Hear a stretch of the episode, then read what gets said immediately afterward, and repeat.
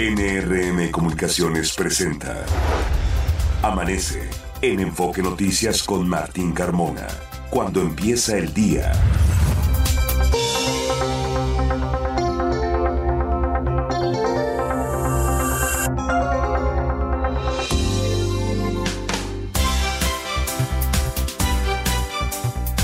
Hola, ¿qué tal? Muy buenos días, me da mucho gusto saludarlo. Ya son las 6 de la mañana con dos minutos de este miércoles 18 de octubre. Les saludo, soy Martín Carmona y a nombre de todo el equipo que hace posible Amanece en Enfoque Noticias, le doy la más cordial bienvenida y le agradezco la sintonía a través de Radio Mila M, Estereo 100 FM y en enfoquenoticias.com.mx. Usted puede ahí escucharnos y ampliar los contenidos de la información de todo lo que le estaremos dando a conocer en los próximos minutos. Es el día 291. Restan 74 días para que se termine este venturoso y a la vez exitoso 2023 y estamos justo a la mitad de la semana número 42.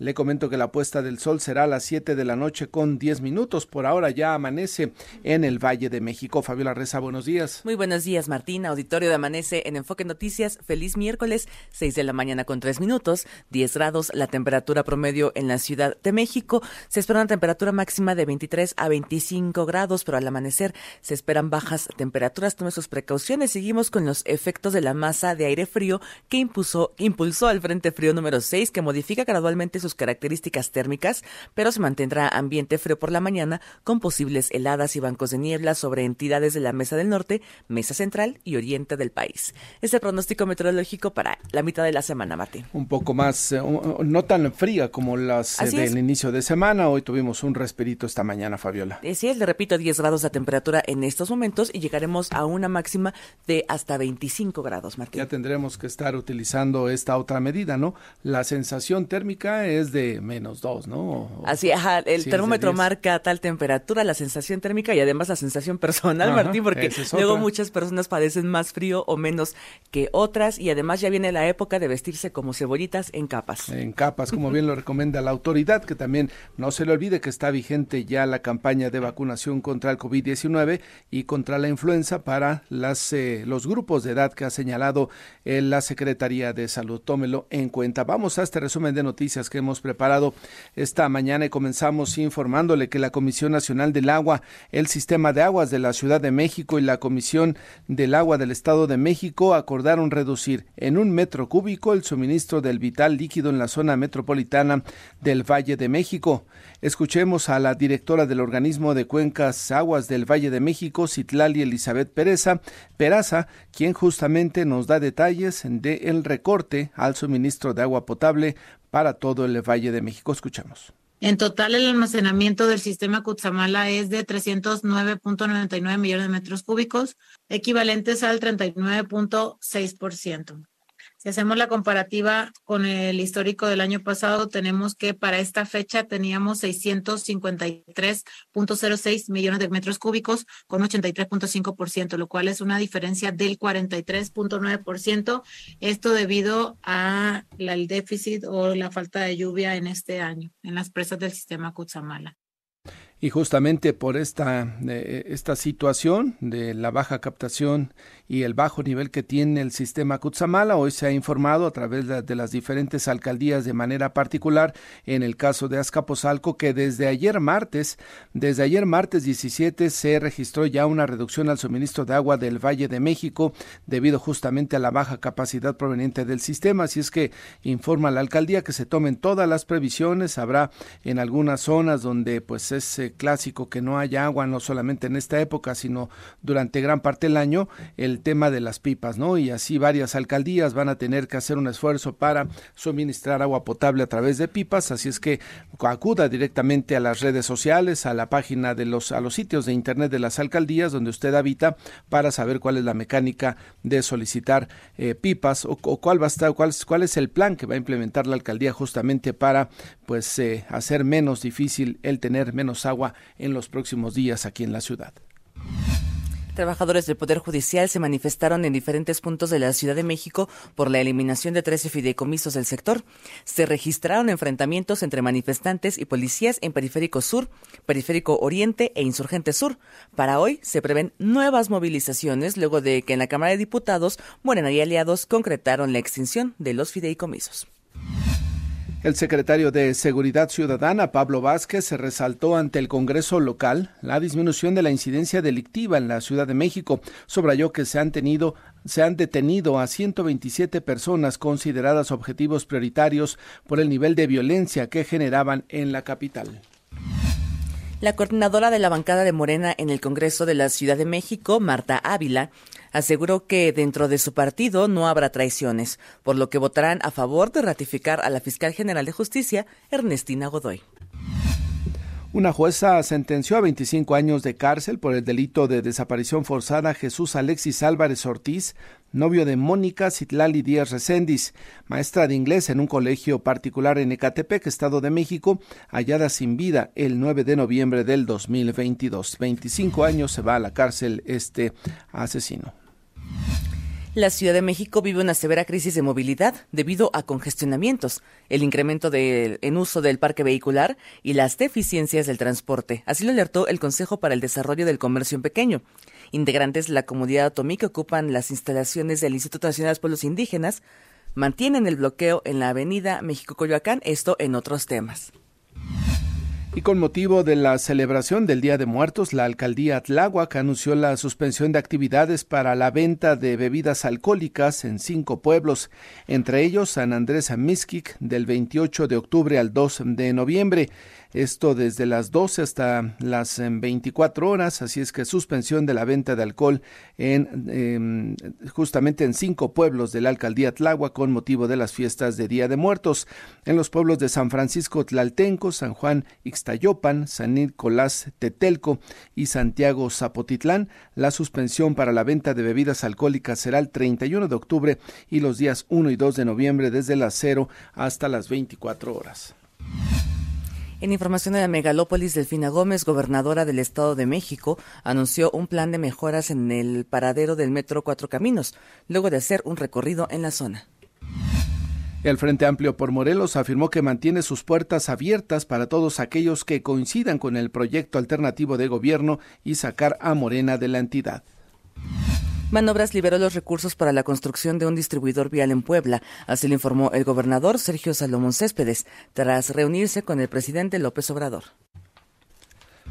Son ya las seis de la mañana con nueve minutos. Ángel Gatica, ¿y cómo va la vialidad en esta mañana de miércoles, donde se anticipa, decían los trabajadores del, del Poder Judicial, que desde las 7 de la mañana ahora comenzarían sus movilizaciones, muchas directamente en el, Palacio Legislativo de San Lázaro. Iba a haber una concentración, no está planeada una concentración desde muy temprano allá en la Cámara de Diputados. Ayer 14 puntos hubo de conflicto en la Ciudad de México, llegó a haber hasta 14 puntos de bloqueos de manifestaciones, salieron los no granaderos, ¿no? Acuérdese que los no granaderos ya no están vigentes aquí en la Ciudad de México, eh, estuvieron estos policías que se parecen mucho a los granaderos de hace años atrás, pero que ya les cambiaron el nombre, siguen haciendo lo mismo, siguen enfrentando a los manifestantes, los eh, van eh, con todo protegido, traen sus máscaras, sus escudos y van arremetiendo contra los que protestan y cómo se les nota, ¿no? Cuando son manifestaciones en contra del gobierno federal o de alguna instancia pública federal o del propio gobierno de la Ciudad de México, salen de inmediato los no granaderos a tratar de poner orden y esta ciudad de derechos pues parece que solamente aplica para manifestaciones a favor del presidente, ¿no? O a favor de las instancias de gobierno de esta ciudad, porque ayer los vimos a los elementos de la policía capitalina arremetiendo en algunos puntos eh, para liberar la circulación. Así deberían de ser cuando también ellos hacen actividades y bloquean la circulación de cientos o de miles de automovilistas aquí en la Ciudad de México. La ciudad de derechos y un derecho que se tiene es el de manifestarse, pues debe de ejercerse para todos y no nada más cuando beneficia al gobierno federal o al gobierno de la Ciudad de México. Seis de la mañana con doce minutos. Eh, vamos a revisar en México se invierte. Fernanda Franco, adelante. Buenos días, Martín, auditorio de Amanece en Enfoque Noticias. Estas son las inversiones más recientes en México. El gobierno de Nuevo León informó que la empresa china Trina Solar invertirá entre 700 y 1.000 millones de dólares en la entidad. La empresa se especializa en productos y sistemas fotovoltaicos y energía inteligente. Terex Genie instaló una fábrica en Ciénega de Flores, Nuevo León, en donde invirtió 140 millones de dólares. La empresa dedicada a la fabricación de plataformas de construcción y elevadores prevé emplear a 1.500 personas. Los operadores portuarios SSA México, APM Terminals y Conte con Manzanillo anunciaron inversiones por aproximadamente 6.458 millones de pesos para los próximos tres años, con el que pretenden incrementar sus espacios de operación y comprar maquinaria. Martín, auditorio de Amanece en Enfoque Noticias, hasta aquí la información. Gracias, eh, Fernanda. Son ya las 6 de la mañana con 13 minutos. Momento de ir a una pausa. Le recordamos nuestras vías de comunicación y contacto. Me ubica en la red social de X en arroba Carmona Martín. A nosotros como Enfoque Noticias en X, o mejor conocida como Twitter, en Instagram, en Facebook, en Threads, en TikTok. Y nuestro WhatsApp es el 55 73 60 35 87. La temperatura promedio esta mañana en la Ciudad de México es de 10 grados. Se espera una máxima de hasta 25 grados para esta tarde.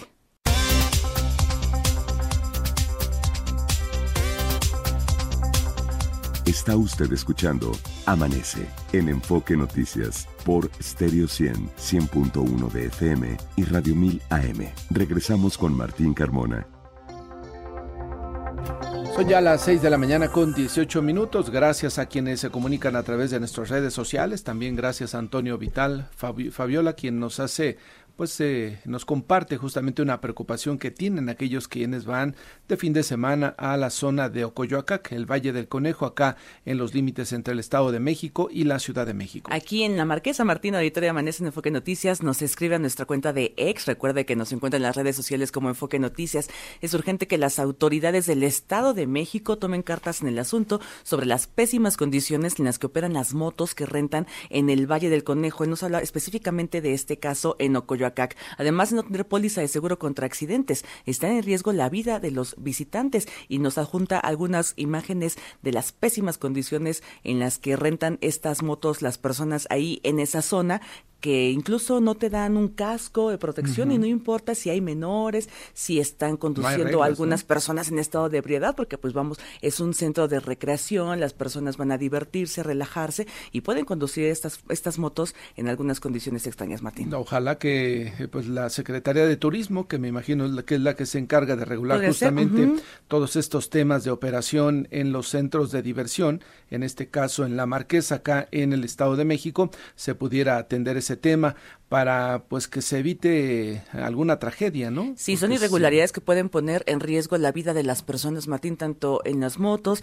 también revisar incluso la operación porque te rentan caballos, los, caballos, y recordemos que hace poco hubo un accidente de una tirolesa ahí en esa zona de la Marquesa. Y además la venta de alcohol. La venta de alcohol me parece que no necesariamente se cumplen las disposiciones, luego ves a jovencitos que algunos de ellos no rebasan los 18 años y ya están alcoholizados, alguien les vendió el alcohol de manera ilegal y esto también tiene que controlarse. Y reitero, antes de que haya una tragedia, que después vayan y clausuren y cierren y hagan todo lo que generalmente acostumbran cuando se está ya un problema, pues están a tiempo de ir, revisar y poner en orden a los prestadores de servicios turísticos. Y prevenir y sobre todo para evitar poner en riesgo la vida de las personas. Ahí está petición que le hacemos a la Secretaría de Turismo y en general al gobierno del Estado de México para que lo atiendan. Son ya las 6 de la mañana con 20 minutos. Juan Enrique Velázquez, ayer estuvo el jefe de la policía en el Congreso de la Ciudad de México. Cuéntanos cómo le fue. Buenos días.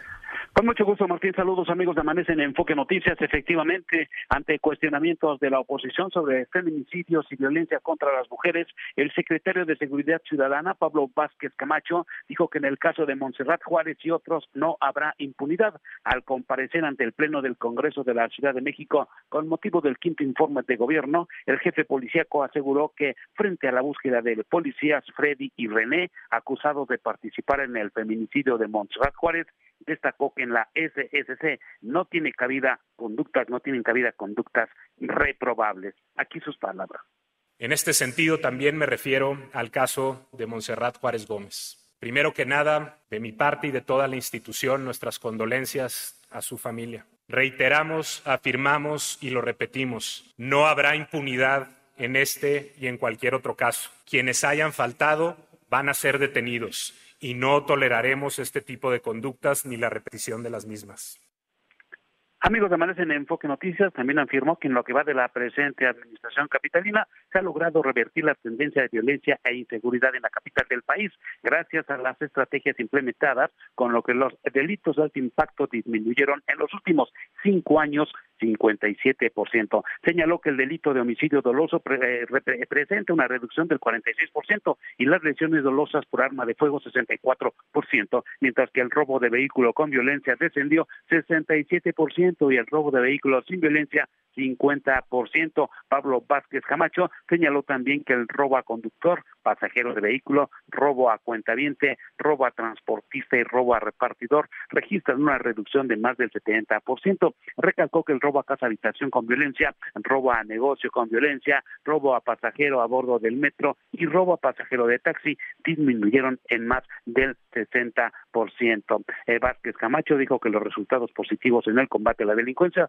son producto de la estrategia que contempla cuatro ejes, inteligencia e investigación, coordinación, más y mejor policía y atención a las causas. Martín, amigos de Manés en Enfoque Noticias, el reporte. Una comparecencia tranquila, Juan Enrique, para el jefe de la policía. Sí, es muy muy tranquila, muy tranquila, digamos, muy light. Recordemos que tiene pues pocas semanas en el cargo relevando a García Jarfos Martín. Muy bien, estamos atentos, Juan, gracias. Muy buenos días. Buenos días y hoy justamente el periódico Reforma destaca a propósito de que recientemente entró en vigor una nueva disposición nuevas reglas para la circulación de motocicletas en la Ciudad de México, pues lamentablemente el número de personas que pierden la vida a bordo de una motocicleta va en aumento desde el 2020 e incluso desde ese año ha superado ya, o a partir de, del 2021 mejor dicho, supera ya el número de, de peatones que pierden la vida o de automovilistas. Mire usted en el 2019, en el eh, el número de peatones que perdían la vida eh, sumaban, por ejemplo, en el primer trimestre 40, 23 motociclistas en, en, el caso de este tipo de eh, personas que circulan. Para el 2020 creció de 39, o, en el primer trimestre 39 peatones perdieron la vida, mientras que 21 motociclistas perdieron la vida justamente en accidentes de tránsito. Para el 2021 el número de peatones fue de 33 y el número de motociclistas 46. Para el primer trimestre del 2022 32 peatones perdieron la vida, 43 motociclistas y aquí ya se registra pues un incremento muy marcado entre los eh, accidentes y en donde pierden la vida los motociclistas. Para el primer trimestre de este 2023 las cifras no son muy diferentes 32 peatones 33 motociclistas. Así es que parte de lo que la autoridad ha dicho este nuevo reglamento que se ha emitido y que se pide a todos los que circulan en moto se aplique se cuide y se cumpla pues es justamente para reducir que sigan perdiendo la vida los eh, quienes conducen motocicletas aquí en la Ciudad de México. Vamos ahora contigo, Ricardo Trejo, la problemática con el y que simplemente pues eh, lo que la autoridad se ve obligada a hacer es a recortar el suministro de agua potable para el Valle de México. Cuéntanos, Ricardo, buenos días. Así es, Martín, auditorio de Amanece en Enfoque Noticias. La Comisión Nacional del Agua así como la Comisión del Agua del Estado de México, informaron de la necesaria reducción en la entrega de agua al Valle de México proveniente del sistema Cutzamala, que abastece aproximadamente al 25% de esta región geográfica. En reunión de trabajo de dichas dependencias se acordó reducir a partir de ayer martes en un metro cúbico por segundo dicha entrega, con lo que pasa de 13.2 metros cúbicos a 12.2 metros cúbicos. Es importante decir que desde el año 2020 se han llevado a cabo reducciones programadas en las entregas de agua a la zona metropolitana del Valle de México. Dicha decisión se toma para asegurar a mediano plazo el abasto de agua que se entrega desde el sistema Cuchamala, cuyo nivel conjunto de almacenamiento se ha reducido a consecuencia de la sequía que ha afectado al país en los últimos años. Al respecto, la directora general del organismo de Cuenca Aguas del Valle de México de la Comisión Nacional del Agua, Citlali Elizabeth Peraza Camacho, detalló que el Cutzamala se ubica al 39.6% de llenado, siendo el nivel más bajo registrado históricamente. Y así lo dijo. En total, el almacenamiento del sistema Cutzamala es de 309.99 millones de metros cúbicos, equivalentes al 39.6%. Si hacemos la comparativa con el histórico del año pasado, tenemos que para esta fecha teníamos 653.06 millones de metros cúbicos con 83.5%, lo cual es una diferencia del 43.9%.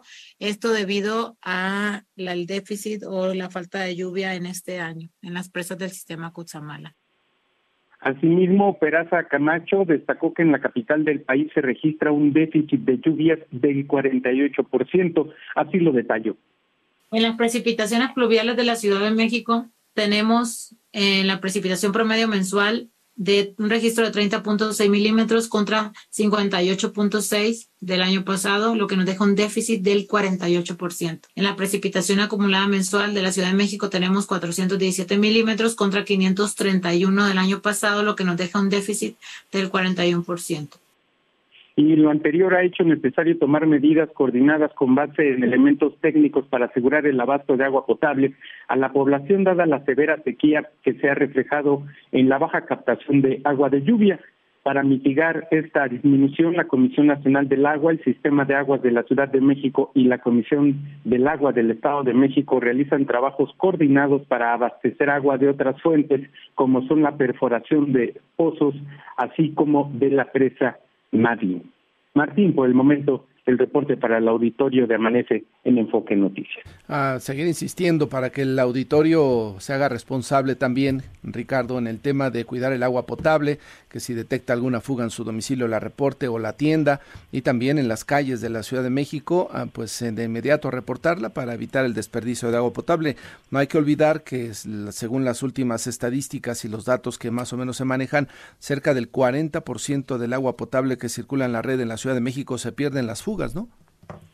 Así es, las fugas, estas que se presentan en todos nuestros hogares, hay que revisar eh, las cajas en mm. los baños, de todos los baños hay fugas, y bueno, también utilizar de una forma racional el líquido, que bueno, nos está faltando y el sistema Cuchamala presenta niveles eh, bajos de su llenado, ya son niveles históricos, Martín, a cuidar el recurso. Totalmente, pues eh, gracias Ricardo por la información.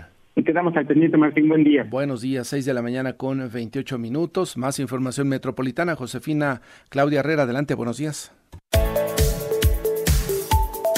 Buenos días, Martín. Auditorio de Amanece en Enfoque Noticias.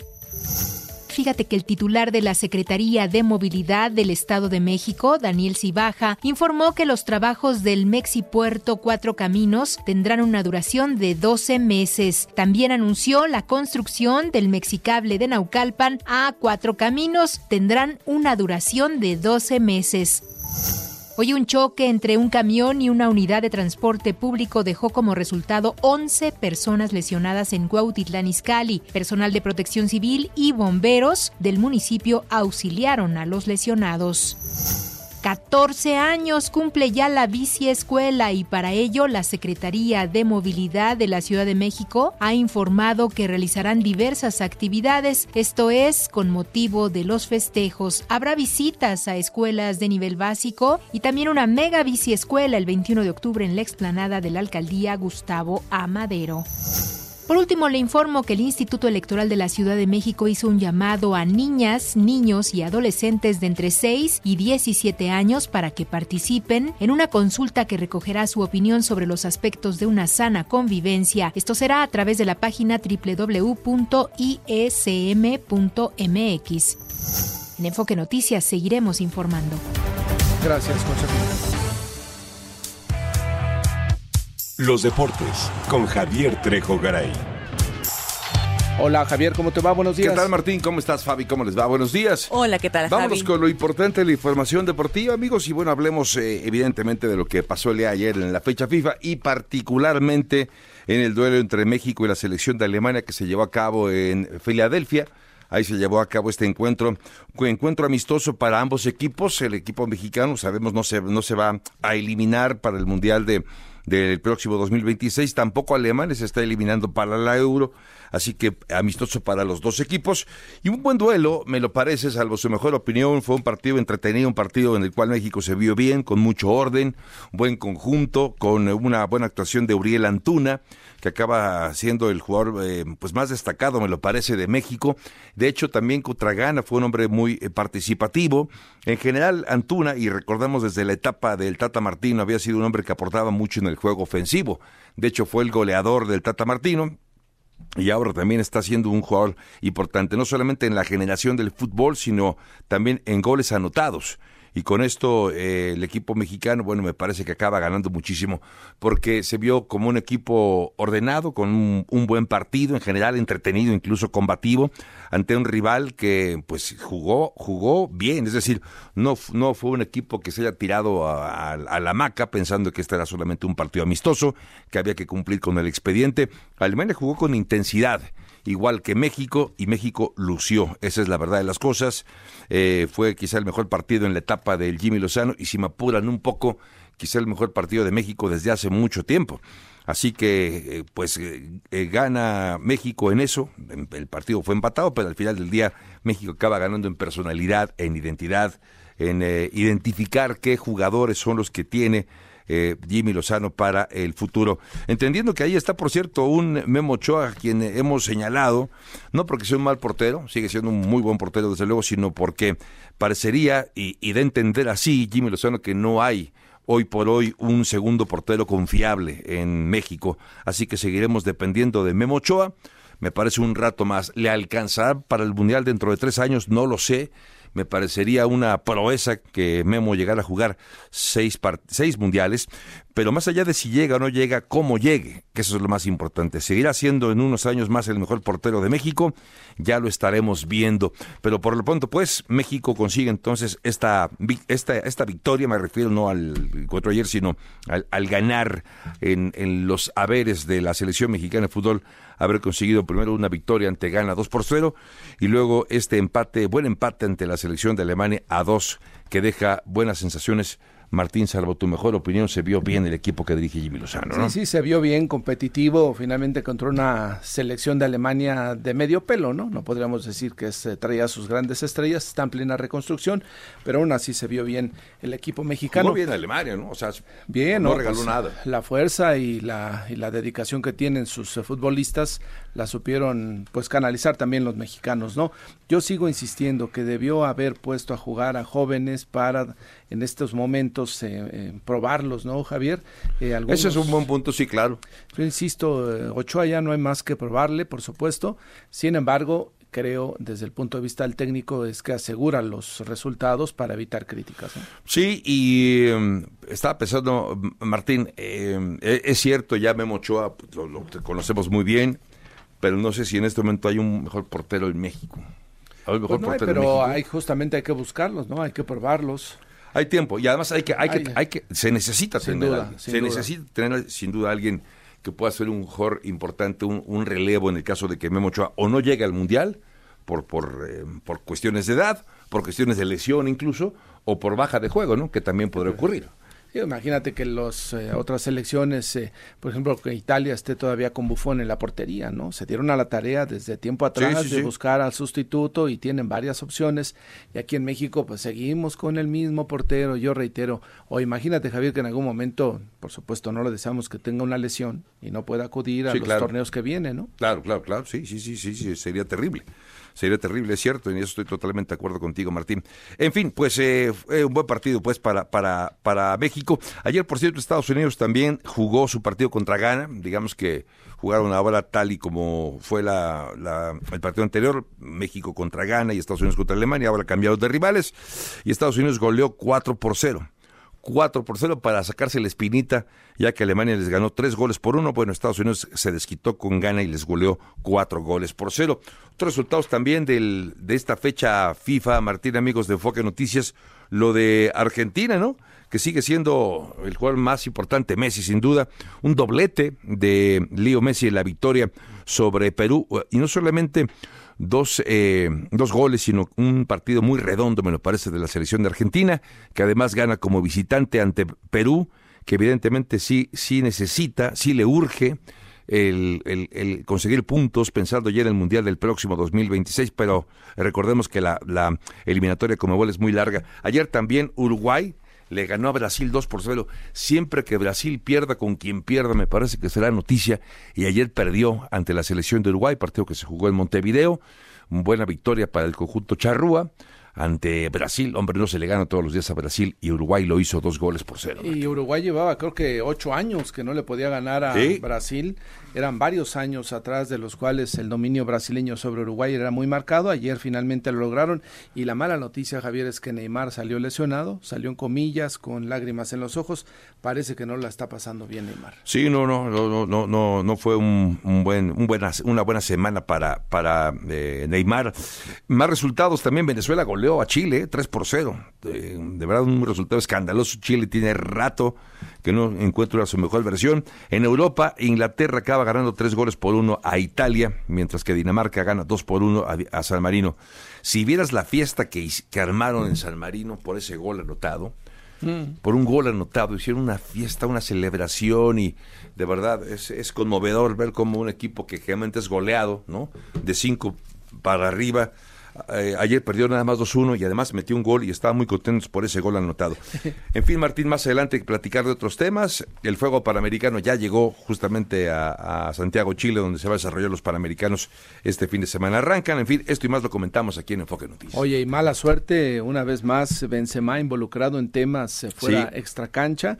Ayer el ministro francés, eh, francés, del Interior lo relacionó directamente con los hermanos musulmanes, un grupo terrorista y pues preocupa, ¿no? Porque eh, no se sabe qué información tengan en Francia, pero si ya el ministro del Interior lo hace público, lo dice en la televisión francesa, es que traen información me imagino, porque de otra manera, pues no se atreverían a echar la imagen de un personaje como Benzema, que tienen información puntual y precisa. El ministro de Interior es como el, el, secretario, de Gobernación, ¿no? El segundo en, el orden de gobierno. O sea que sí, eh, debe haber información. Sin duda. Eh, yo diría fidedigna, ¿no? De lo que ocurre alrededor de, de, de Karim Benzema, que estaría en un grupo eh, musulmán, que bueno, también recordemos que cuando empezó el conflicto hace unos días, él se expresó en favor de, de, la, de la población civil, ¿no? También de, Palestina. Y tuvo algunos eh, reclamos de parte del portero de la selección de Israel, en fin, que estos asuntos extracancha comienzan a preocupar relacionados con el tema de la guerra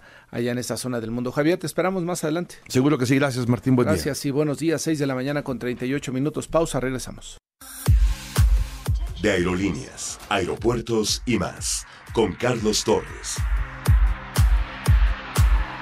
Hola Carlos, ¿cómo te va? Muy buenos días. ¿Qué tal? ¿Cómo estás, Martín? Muy buenos días, gusto saludarte. Igualmente, Carlos, ¿dónde te encuentras ahora? Eh, estamos en Estambul porque este fin de semana se celebró una reunión anual de aeropuertos, ¿no? de todos los grupos aeroportuarios en el mundo.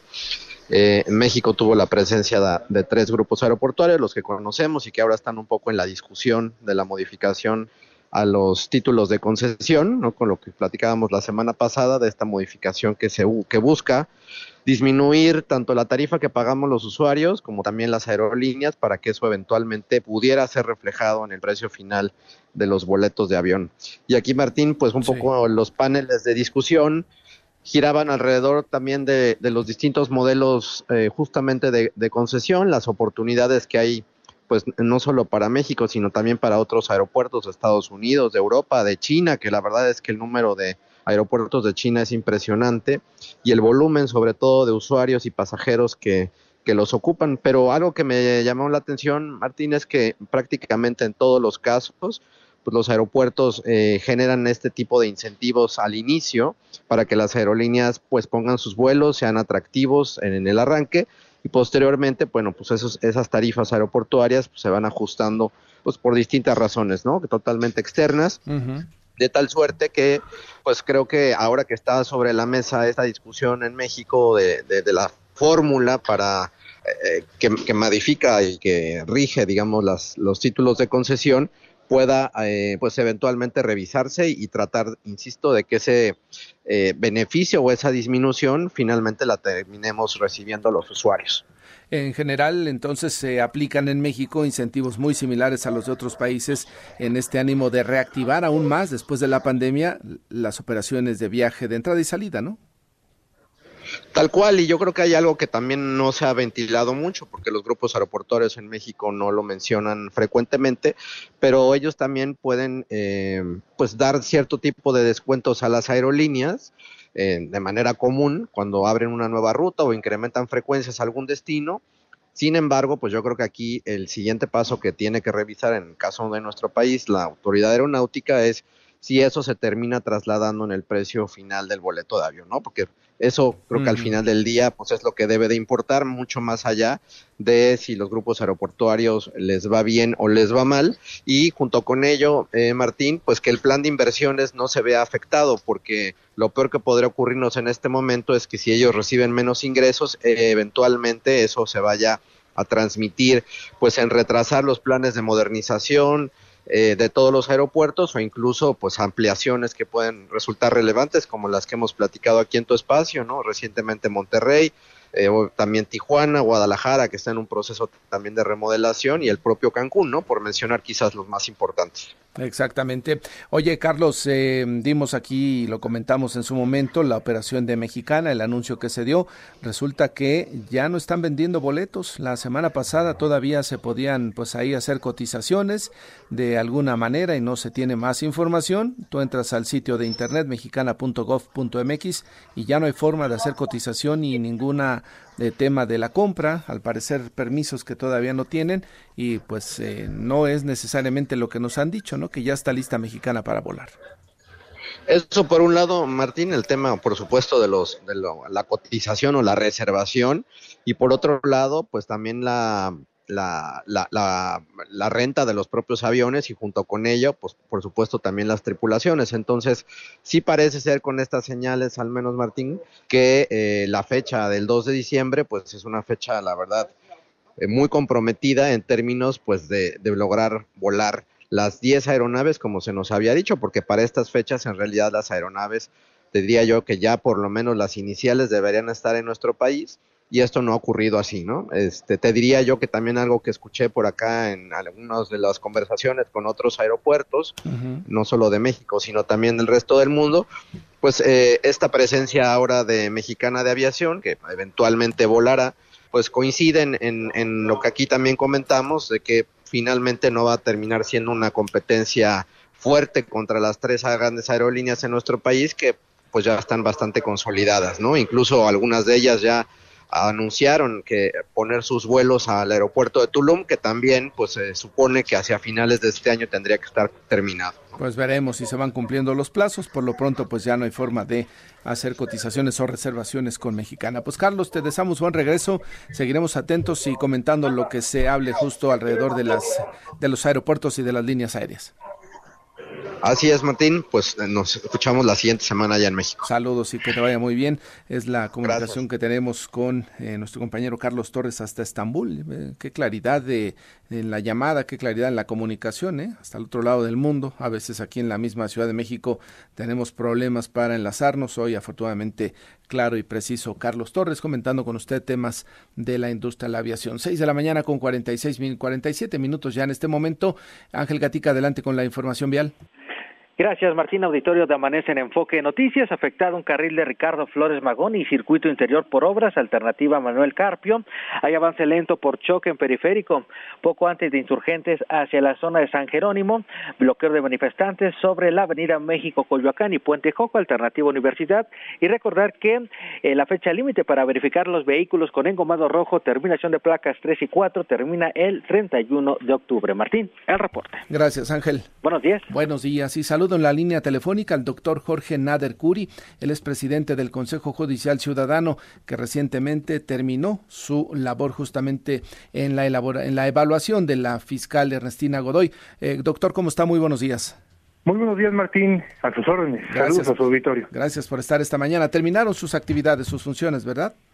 Es correcto. El día de ayer en la noche se presentó el oficio junto con el acuerdo al jefe de gobierno de la Ciudad de México en el que se le comunica que el Consejo Judicial Ciudadano concluyó esta primera parte de sus funciones y pues eh, ahora lo que continúa es eh, que las instancias gubernamentales ejerzan sus competencias. Correcto, que ya corresponderá tanto al Congreso como al jefe de gobierno, pues hacer la propuesta para que sea electa la fiscal. ¿Cómo la evaluaron? Al parecer hubo una mayoría, 11 votos a favor de una opinión favorable en torno a la figura y a las actividades de la fiscal.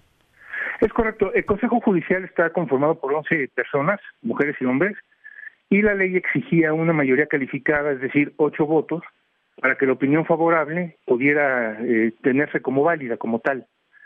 Al final de la votación se obtuvo un resultado precisamente de ocho votos, con dos votos en contra y una abstención. Es decir, hubo mayoría calificada eh, y consecuentemente continuó el procedimiento. Dentro de lo que se comentó previo a la votación, eh, justamente en esta eh, transmisión que se hizo de la Junta de la reunión que tuvieron ustedes, se hablaba de algunos retos, ¿no? Se hablaba de avances y retos que tiene la Fiscalía de la Ciudad de México. Sí, desde luego, no es una institución perfecta, es una institución que está transitando de Procuraduría a Fiscalía, en medio también de un cambio de modelo de proceso penal en el que cambiamos del antiguo procedimiento a uno que es acusatorio, y todo esto se está dando al mismo tiempo. Por lo tanto, evidentemente existen muchos eh, retos, existen todavía muchas áreas de oportunidad, y la institución, justamente algo de lo que se consideró en la discusión de los consejeros, es que requiere esa consolidación y por lo tanto, pues lo que se esperaría en caso de que se ratifique al actual fiscal es que se avance en todos esos en todos esos retos, oportunidades y áreas pendientes, ¿no? Y que ella misma reconoció, por cierto, en la entrevista que se le hizo, ¿no? Entonces, claro, es una institución que todavía requiere, requiere de más y esperemos que se logre. Eh, ¿Ustedes eh, tuvieron acceso a la información que solicitaron justamente para hacer la evaluación o tuvieron alguna traba o cómo transcurrió ese tema? No, absolutamente ninguna. Tuvimos una muy amplia eh, colaboración de la Fiscalía. Le pedimos una cantidad muy importante de documentación. Fue remitida de inmediato. También visitamos las áreas más importantes o más delicadas de la institución. Nos entrevistamos de manera pública con los coordinadores principales. Es decir, tuvimos toda la información disponible a la vista sin que existiera ninguna traba. Correcto. Entonces, desde el punto de vista, y así lo manifestaron, eh, puede seguir la fiscal en una expectativa de acercar la justicia a todos los que habitamos la Ciudad de México de una manera mucho más expedita, doctor. Por supuesto, lo que, nos, lo que todos queremos es que la justicia avance, que la justicia se consolide y que vaya siendo mejor cada día. Y para eso necesitamos instituciones sólidas, instituciones que se encuentren completamente funcionales, que sean eficaces, a las que se les dote de presupuesto, en fin, necesitamos instituciones fuertes en materia de procuración de justicia. Y la evaluación que hizo el Consejo Judicial mira hacia esos aspectos, hacia los aspectos técnicos sobre lo que hace falta. Nosotros evidentemente vimos eh, todo, toda la participación ciudadana, que por cierto esto es algo importante. Durante el proceso también hicimos una, convocatoria y tuvimos una amplísima participación ciudadana, no solamente una audiencia pública con víctimas y con colectivos, sino que además se recibieron cerca de 30 mil opiniones, tanto por correo electrónico como de manera física, y bueno, pues de todo, ¿verdad? Mayoritariamente afirmativas, por cierto, esas opiniones que se recibieron. Afortunadamente. Entonces, claro que la claro que la fiscalía es un todo, no es un bosque, por así decirlo, y nosotros queremos ver el bosque y no nada más algunos árboles. Correcto. Pues seguiremos atentos al proceso que se dé entonces para la ratificación o no, dependiendo los votos que se tengan allá, allá, en el Congreso. Pues le agradezco la conversación y el trabajo que hicieron justamente para dar una opinión respecto a las actividades y funciones de la fiscal. Muchas gracias, Martín. Estoy a sus órdenes. Saludos y que le vaya muy bien. Es el doctor Jorge Nader Curi, presidente del Consejo Ciudadano Judicial Ciudadano, quienes dieron su opinión favorable. Ahora le cuento que, pues, y solo para recordar, la votación en el Pleno y la aprobación del dictamen requieren de mayoría calificada, es decir, dos tercios, 44 votos a favor, si es que los 66 integrantes de, de, integrantes de la legislatura estuvieran presentes. Solamente recordar que Morena y sus aliados cuentan con 38 votos positivos y de resolverse el PRI a favor, se contaría con los votos necesarios para avalar la ratificación de Godoy. Y es que el PAN ha dicho que no va, el PRD también dicen que no van por la ratificación, el que aún no define es el PRI con los diputados que tiene, pues alcanzaría justamente para que la fiscal Ernestina Godoy se eh, ratificara una vez más por un periodo más aquí al frente de la fiscalía. 6 con 53, Natal Estrada, adelante, buenos días. ¿Qué tal, Martín? Un saludo para ti y el auditorio de Amanece en Enfoque Noticias. Pues a partir de la cuarta semana de octubre, más de 2.000 personas de los centros comunitarios de salud mental y adicciones de las 32 entidades federativas iniciarán el levantamiento de información de la Encuesta Nacional de Salud Mental y Adicciones 2023-2024. La Secretaría de Salud expuso que se realizarán 52 mil entrevistas a adolescentes de 12 a 17 años y personas adultas de 18 a 75 años en 905 localidades del país. La ENASAMA, realizada en conjunto con el Consejo Nacional de Humanidades, Ciencias y Tecnologías, aportará un panorama actualizado de la situación nacional sobre el consumo de alcohol, tabaco y otras sustancias. Además, evaluará las condiciones de salud mental, entre ellas la ansiedad, depresión y comportamiento suicida así como la presencia de factores protectores de la salud mental, incluyendo la actividad física y el deporte.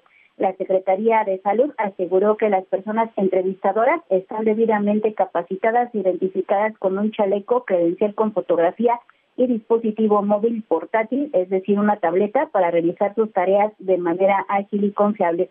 También podrán brindar asesoría e información de servicios de atención en caso de que la persona entrevistada así lo solicite. Martín, la información que le tengo. Sobre todo después de la pandemia va a ser muy importante conocer cuál es la situación en torno a la salud mental de pues todos los que habitamos la Ciudad de México, Natalia.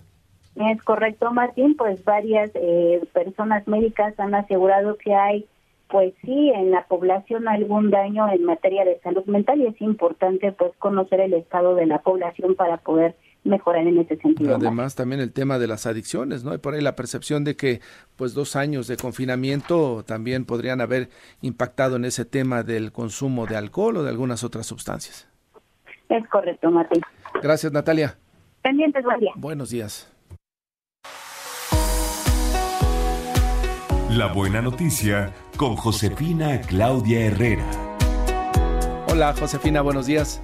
Hola Martín, ¿cómo estás? Fabi, amigos de Amanece en Enfoque Noticias. Esto sí que es una buena noticia y les va a encantar a ustedes a ver, que les gustan los perritos, porque se imaginan ir al museo con su perro. Claro, esto ya se puede hacer porque hay museos pet friendly. El Museo Tamayo está inaugurando una exposición para que lleves a tu perrito y esto es se llama Arte y Perros y corre desde el 15 de octubre pasado hasta el domingo 5 de noviembre. Y es así como permitirán el ingreso de los perritos eh, a lo que es el, eh, desde el 2020, ¿saben? Están haciendo, abriendo sus puertas a visitantes y a sus mascotas y nos permite llevar, pues, tan solo un perro, Martín, no puedes llevar a todos, ¿eh? Los cuatro que tengo, ¿no? Los cuatro que tienes, no, no, no, solamente uno por persona. El acceso y la salida con perro es únicamente por la parte trasera del museo. Se dará acceso a un máximo de cuatro perros a la vez.